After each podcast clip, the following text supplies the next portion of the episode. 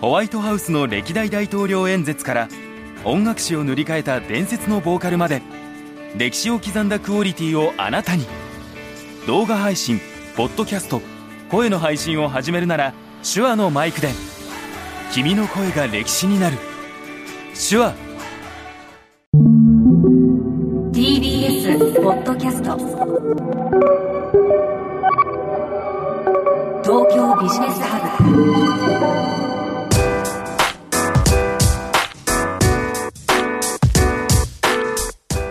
今注目するべきビジネストピックをピックアップしてビジネスリーダーに明日のヒントとしていただくプログラム東京ビジネスハブナビゲーターの野村貴文です。このプログラムは手話の MV7 ポッドキャストキットで収録しています。さて今回ですね2024年1月15日の配信になります。あのですね電車でいつも私あのこのスタジオまでですね来てるんですけどあの電車での移動中って皆さん何してますかね？えっと頭が働いてる時は、まあ、例えばですね、こう仕事をしたり、まあ、ノート PC を開いて仕事をしたりとか、まあ、あとはその本を読むみたいな、まあ、ちょっとこの頭を使うインプットをするってことがあるんですけど、問題はですね、あの頭が働いてない時、まあ、つまりこう疲れている時なんですよね。で、その時に、えだらだらと見てしまうものが一体何なのかっていうのは、結構世代とかですね、あの性別によって分かれるんじゃないかと思ってます。私はですね、あのだらだらと見るものの代名詞があの X、Twitter なんですけど、おそらく、え人によっては、これショート動画っていう方もいらっしゃるんじゃないかなと思ってます。まあ、TikTok とか YouTube ショートとかですね。まあ、あれって本当に、なんでしょうね、あの、30秒ぐらい、30秒とか1分ぐらいで、本当にこう脳の負荷をかけずに、え、時間を潰すのにもってこいでですね、あの、えおたくさん動画を見た後にあの何も残んないというのもですね 一つの特徴かなというふうに思ってるんですけどただまあ大きなサービスとしてはあの間違いはありませんということで今日のテーマはあの TikTok でいきたいと思います TikTok ユーザーは10億人激変するビジネスの行方は？というお話をしていきたいと思います。それではプレゼンターをお呼びします。シンガポール拠点の Web3 ファンドエムートの共同創業者でリサーチャーの小麦さんです。よろしくお願いします。よろしくお願いいたします。はい、えー、先週はですねメタバースから、えー、イマーシブというテーマ2024年のビジネストレンドを語っていただきましたが今日は TikTok ですね。はい。全く違うテーマに見えるんですけど、はい、TikTok ってイマーシブなんですよ。おお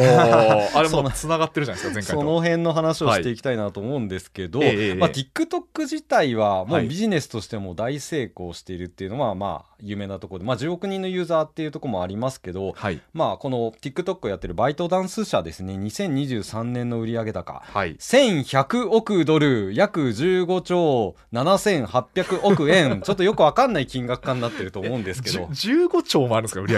上すごいですね。すごいっすよね。そんな成長してるんですね。いやめちゃくちゃ伸びているっていうところがあって、えーね、まあ、TikTok 自体は、はい、えー、もちろん広告もやってるし、うん、投げ銭もやってる、はい、まあギフティングってやつですよね、えー、こう TikTok でライブ配信している、まあ、TikToker さんに、えー、デジタルのギフトを投げるってやつ、はい、ああいうのもやってますし EC にも参入しているっていうので、うん、まあ、この辺後で話していこうと思うんですけど、まあ、いろんなビジネスがあるわけですよね、はい、ですので YouTube っていうのは基本的に広告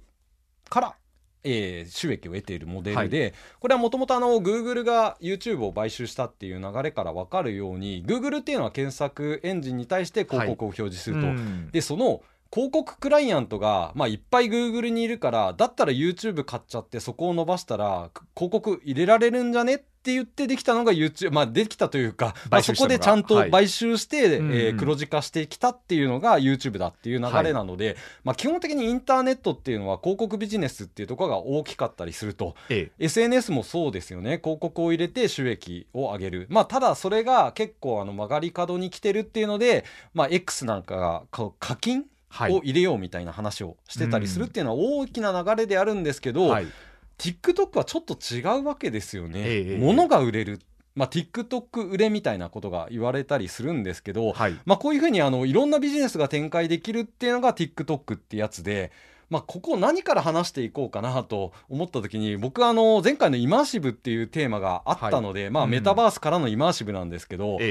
野村さんに聞いてみたかったのは、はい、えー、友達がやってるカフェっバーっていうのがあってですね、これあの2023年のの JCJK まあ、女子中学生女子中、えー、高校生の流行語大賞で、ええ。えー、場所部門ランキング5位かな、うん、入ったやつなんですけど、はいはい、原宿にあるんですよ友達がやってるカフェ、えー、これ知ってます、これはえー、っとまあもう率直に告白するとあの小麦さんに言われて初めて知りました。ですよね。だからもう私のアンテナに引っかかってないってことでいやもう本当うわーと思いましたね、はい、Z 世代の中で大ブームみたいな感じで。だからそれがこっちまで来てないってことですからね。そうそう、ええ、これ面白くてもう店入ると「はい、おい久しぶりじゃん。お店食べるテイクアウトにする」みたいな感じでもう、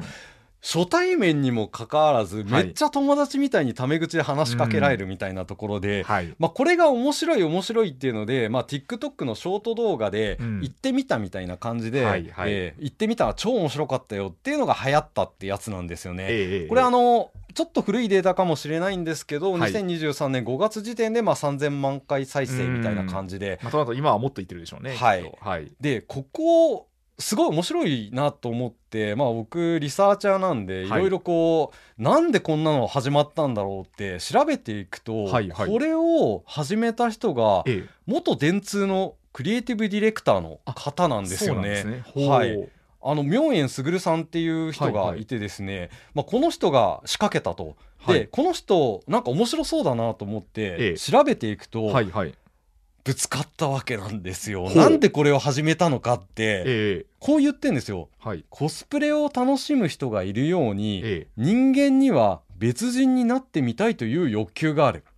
もう今ピンときちゃいましたよ。あれ？先週の話と？あれ？そうなんですよ。近年はその欲求を捉えたイマーシブ没入型体験のできるミュージアムやシアターが流行しているがこの店舗も一種のイマーシブカフェバーなんだ。みたいなことを言ってと。つながりました、ね、だから TikTok ってすごくて、はい、縦型じゃないですか、はいはいはい。めっちゃ近く感じるんですよ。確かにそうですね、えー、あれ実は体験としてはめちゃくちゃイマーシブで、はい、そっか。TikTok、ええ、まあ、さっきの話を聞くと X ばっかり見てて TikTok 見てないかもしれないんですけど、はいうん、TikToker さんって、はい、ものすごい面白いあの動画の撮り方をしてるんですよ。えー、まあ僕まあ、この声聞いていただいて分かる通り男性なので、うん、まあ、その女性のなんか綺麗な女の子のこのなんだろうな動画がレコメンドされてくるんですけど、はいはいはい、例えば有名なあの加藤ゆりさんっていう人がいて、はい、有名なあの現役女子大生みたいな、まあ、留年中らしいんですけど「うんうんまあ、週刊プレイボーイ」でこう表紙を飾るぐらい有名になっていて、うんうん、TikTok のフォロワー50万人って感じなんですけど、うんうん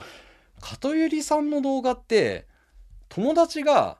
撮ってるんですけど友達は声だけで入っていて、はい。はい、目の前に片寄さんがいると、ええ、で片寄片寄今日何してるのみたいな感じで話しかける動画になってるんですよ。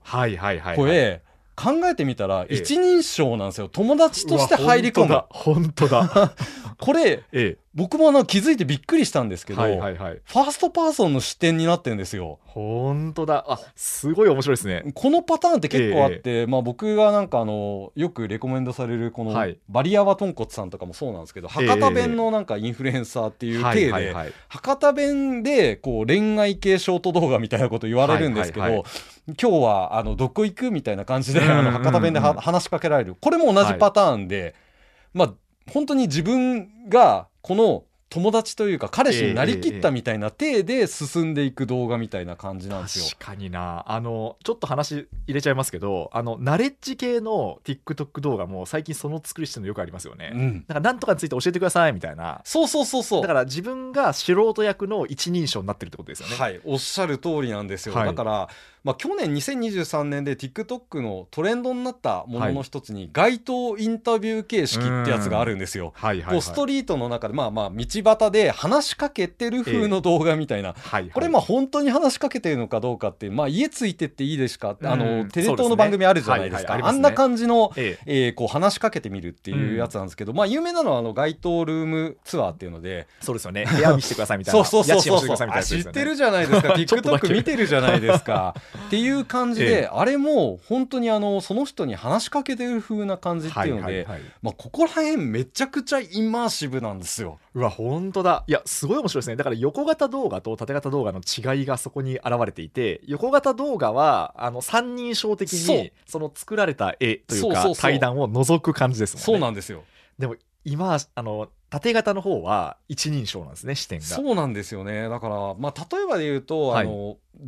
なんだろうレシピの動画料理の動画とかって全然作りが違っていて、TikTok のあの食の動画って、まあ、基本的になんかショートドラマみたいな感じで、はい、やばい遅刻する急いで作らなきゃみたいなところから始まるなんか余計なストーリーから始まってるんですけどあれもなんかそのその中にこう物語に入り込むような形で自分が作ってるみたいな感じの雰囲気で作られてるみたいな感じでこれがインスタグラムとか X に行くともう上から俯瞰で撮ったなんか料理が、まあ料理するとこだけ撮ったまあ何の変哲もない動画なんですけど、えー、なぜか TikTok に行くと、はい、ショートドラマ風に仕立てられてるものの方が受けがいいみたいな、はいはいはい、この視点の違い。だから画面としてスクリーンを第三者として見ている自分なのか、えー、その中に入り込んで、えー、あたかも自分が話しかけてる風のものなのかっていうところ。まあこれ横型縦型っていうのももちろんあるとは思うんですけども、はいはいはい、TikTok の最大のその、えー、なんだろう視点の違いっていうのがそこら辺にあるっていう風に、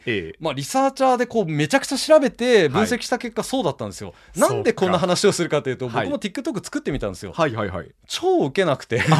なんですね。6本ぐらい頑張って作ってみて、えー、何がいけないんだろう何が作り方違うんだろうっていうのを研究した結果、今の話になったんですよ。なるほど。あじゃああれですかその小麦さんはある意味その第三視点第三者視点的に作っていたもう恥ずかしながら、ええ、YouTube を短くすりゃいいんだと思って作っちゃった、はいはいはい。えー、そうしたらそもそものなんでしょうこう視点が違ったね。そうなんですよね。だからこの辺の視点の違いって、え一般的にこう YouTube と TikTok が戦っている、ロングかショートかみたいな戦い方、まあ、構図で言うんですけど、いや全然違うと。いや面白いわ。尺の違いで見てんの、お前古いよっていうなんかなんかなまあなんかね、上の世代ほどなんか尺の違いとかで見るんだけど、もうそもそも最初に申し上げた通り、ビジネスモデルが違うと、イマーシブだから ECTikTok 売れするんですよ。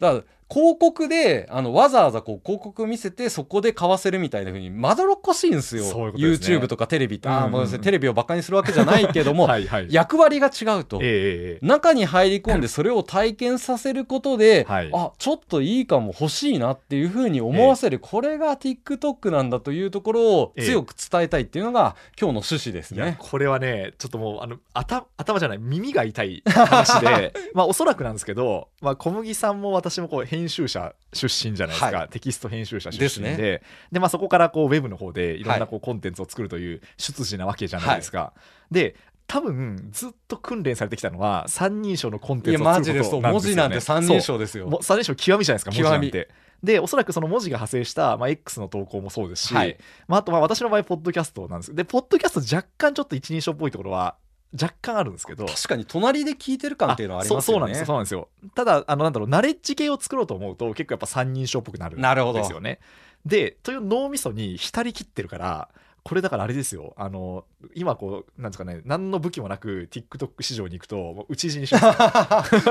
もうもう本当作り手のジレンマというか、ええ、こうやっぱ世代の違い、だからまあここら辺の背景にあるのが、まあ、前回話したようなこうメタバース没入感イマーシブみたいなものっていうのが、もう体験として Z 世代、うん、まあ、下の世代に埋め込まれてるっていうこと、え、ここを理解しないと今日の話っていうのは成り立たないっていうふうに思ったので順番的にメタバースから TikTok だろうっていう。そうですね、はいいやこれはねすごいあの喋りたいこといっぱいあるというかなんならこう公開ブレストしたいぐらいなんですけど。だからおそらくなんですけどあのじゃあ仮に、えっと、TikTok でそのまあ割と若めの方々に対してこうコンテンツを作っていきましょうとなったとするじゃないですか、はい、まあ、小麦さんと私がそれぞれの得意分野を生かして作るとなった時にこれまでのその作り方じゃあ分かんないですけど例えば分かりやすくいろんなものを解説するとかあのなんだろうな、えっとできるだけこう、えー、引っかかるポイントを取っ払っていくみたいなそういういう作りをするとまだそれでは多分片手落ちで、うん、あの足りないんですよね。足りない。足りないんですよね、うん、もっと、えっと、今自分が見てるかのような、うん、こう喋り方であるとか、演出っていうのをしていかないと、なんかあれだな自分事じゃないなと思われて一瞬でスワイプされて終わるみたいな。おっしゃる通りなんですよ。そういうことですよね。この自分事にするっていうのがめちゃくちゃ大事な体験で、はい、まあ、前回のその話との違いっていうのを感じてほしいんですけど、前回は結構あのディズニーリゾートとか、はい、まあ、アトラクションとか、まあ、言ってみればその未知の体験について話していた、はいはいはい、TikTok は日常の延長線上にある体験っていうのが重要なんですよ。うん。うわいい言葉おっしゃいますね 本当に。それいやいろんな事例があって、えー、まあ、冒頭で紹介した話で、はい、あの友達がやってるカフェっていうのをやっている、はいはいはい、まあ、元電通のクリエイティブディレクターの明恵さんがいるっていう話をしたんですけど、はい、彼がやっているもう別のアクティビティで面白いのがあってですね、はいはい、このまあいろいろなこうあるあるを集めるっていう展示会を、はい、まあ、実はやっていてですね、うん、まあ、このなんだろうなあのヒットするコンテンツっていう意味では、まあ、そのいい人すぎるっていうエピソード展っていうのをやってたんですよ、はいはいはい、去年。いい人すぎる、はい、はい、えー、これ検索ワードとしては「いい人すぎるよ展」っていう名前なんですけど、はいはい、出てきました、はい、はい、これがすごくて、まあ、チケット1000円ぐらいなのかな、ええ、開催5日目までに2万枚のチケットが売れた、マジですか？すご知らないでしょ。知らなかった。いやね これもやっぱダメですね本当に。いやだから若い世代を動かしていることを俺全然知らないじゃんみたいな感じになると思うんですけど。ちょっとねやばいですこう耳が痛いですね。今日これあのどういう展示かっていうと、はい。まあ普段はあんまり意識しないけど、はい、まあ、日常のさまざまな場面で出会ってるいい人っていうのがいると、例えば「シリに敬語で話しかける人」いるよねみたいな。あるあるみたいな感じとか。みたいなね。そうそう。メルカリで郵送するときに手紙を添えてくれる人、はい、それはいますね。はい。とかあのちょっと嬉しいですよねそうそう。あとまあ大学生だと思うんですけども、はい、友達が休んだ日は、い、つもより綺麗にノートを取る人みたいな。いい人すぎるよって、ね、みんな共感したくなる、うんうんうん、はい。今ググったらコンビニでトイレを借りたついでに何か買っていく人。確かに、ね、いい人すぎるなっていう、ね。ええ、これですよだから日常体験の延長線上にあ分かるわあるあるっていう,、この体験って、はい、前回話したイマーシブの体験、ええ、まあ、基本的に非日常の体験の話をメインにしたんですけども、はいはい。はい、今回は日常体験っていうものを、ええ。ー、こう作るっていう場としての TikTok、はいまあ、こういうところとして考えると、はい。これってビジネスとしてなんかやりようあるんじゃないのっていうことが伝えたいっていう話なんですよね。なので、はいはい。まあ、この TikTok 売れって、まあ、実は、まあ、日経クロストレンディのこう、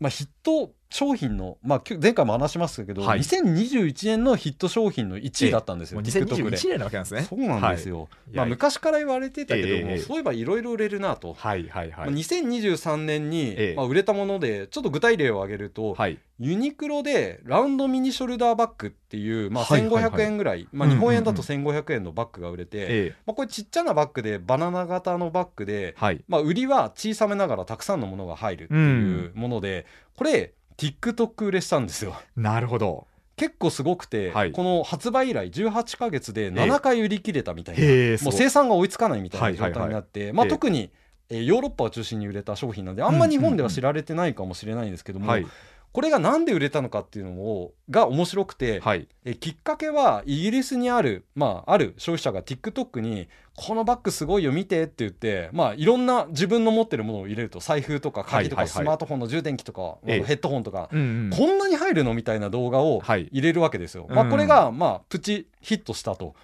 でこれがちょっとしたヒットになったものをみんな TikToker さんが「もういいじゃんそれ面白そう」って言って自分のまあ、この自分も買ってみて、はいはいはい、実際に自分のものを入れてみるっていう動画を作って、これがもう何千万回みたいな回数でハッシュタグ自体をカウントするのが、まあ、はいはい、TikTok でよくあるやつなんですけども、えー、めちゃくちゃ回ったみたいな話で、うんうん、ポイントいくつかあるんですけど、はい、一つは